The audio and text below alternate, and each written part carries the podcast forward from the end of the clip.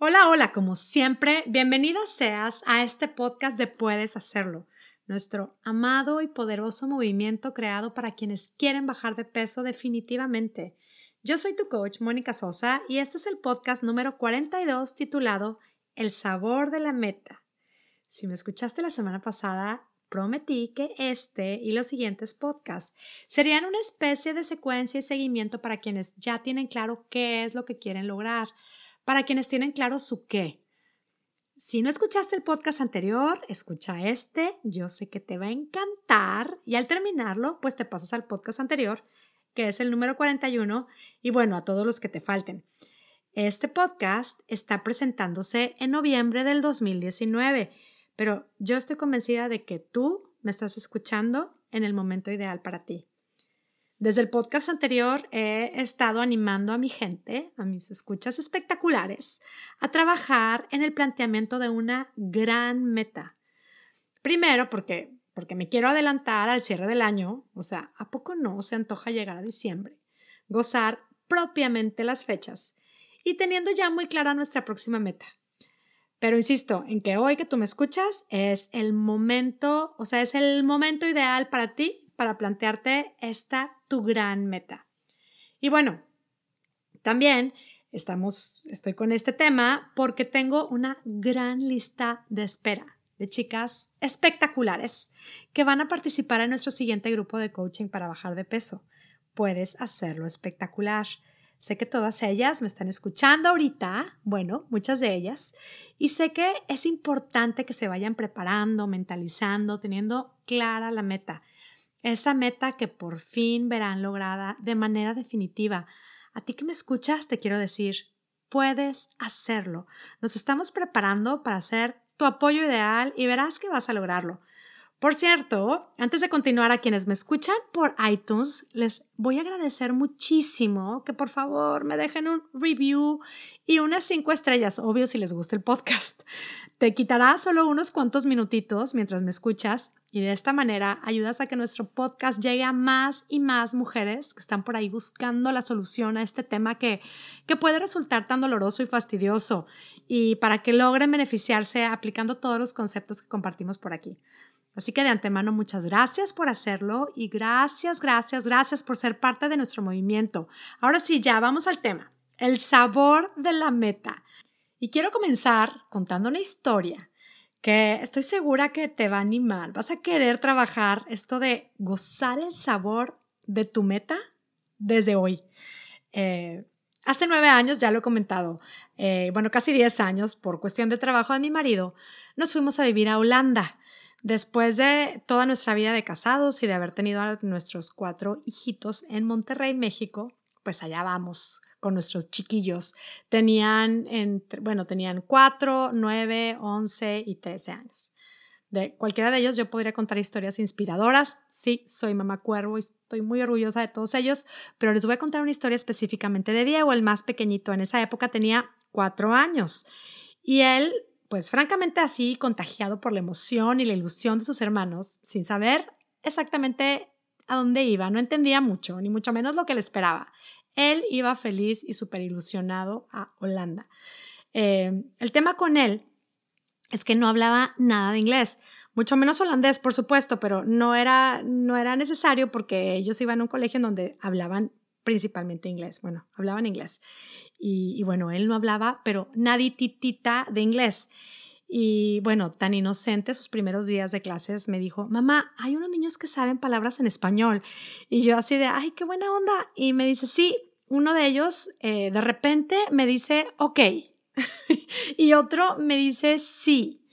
Y ahí fue cuando Diego aprendió que ok no era una palabra en español, y que sí significa ver en inglés. O sea, un niño le decía, sí, Diego, y él pensaba que le decían que sí, pero en realidad lo que le decían era, observas, Diego. Pero bueno, francamente a mí me pareció eterno el momento en el que él empezara a darse a entender. En la escuela nos habían pedido que fuéramos muy pacientes, que le siguiéramos hablando en español, nos decían, va a suceder, el niño va a hablar inglés, y bueno, lo creíamos. Pero, pero bueno, para mí, el, o sea, sí era así como, ay, pobrecito de mi chiquito, que batallar. Y había una maestra que hablaba español, pero ella, ella no iba todos los días a la escuela y los días que no iba la maestra, Diego no quería ir. Claro, le costaba, o sea, era como súper incómodo, pero lo que, es, lo que yo me acuerdo y hay algo que quiero resaltar, había algo en Diego que me llamaba muchísimo la atención.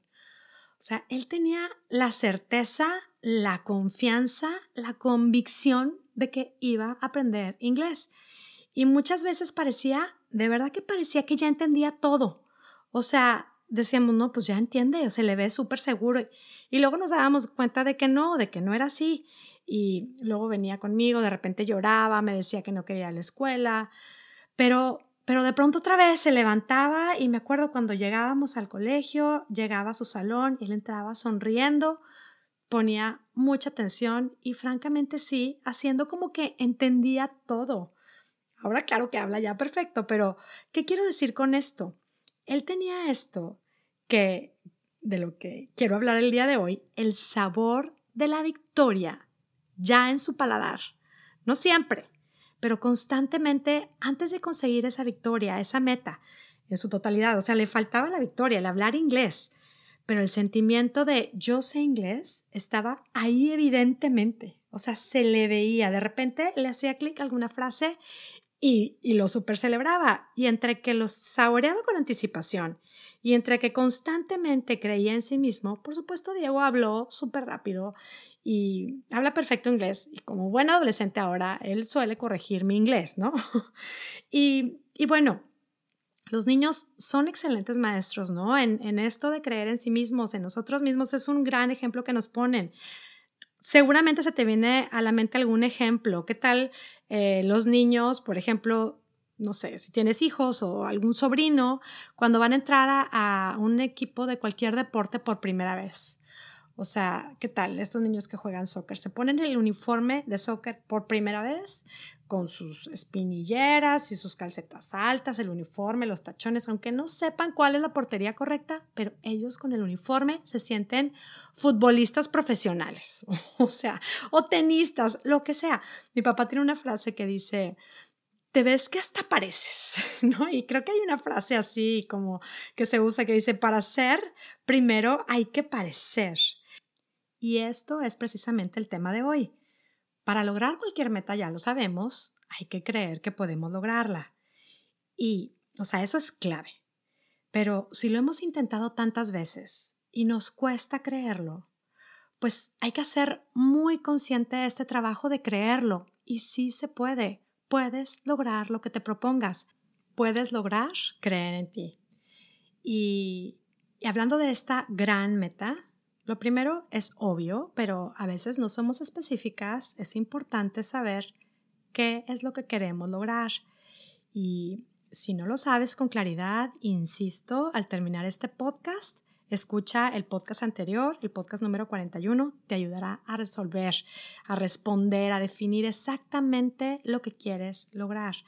Y, ya que la tienes clara, esta meta muy definida, eso que quieres crear, este reto que quizá al pensar en el cómo vas a poder lograrlo puede estarte causando gran incomodidad y quizá hoy mismo estarás pensando que es imposible, que claro, ante tanta evidencia, ante tantos fracasos, ¿cómo puedo creer que puedo lograrlo?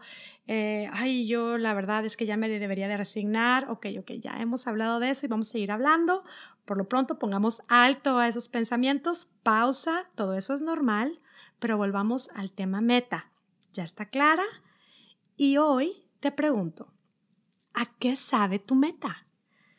O sea, sí, vamos a meterle más detalle a esta tan deseada meta, a esa tan deseada versión de ti que deseas lograr.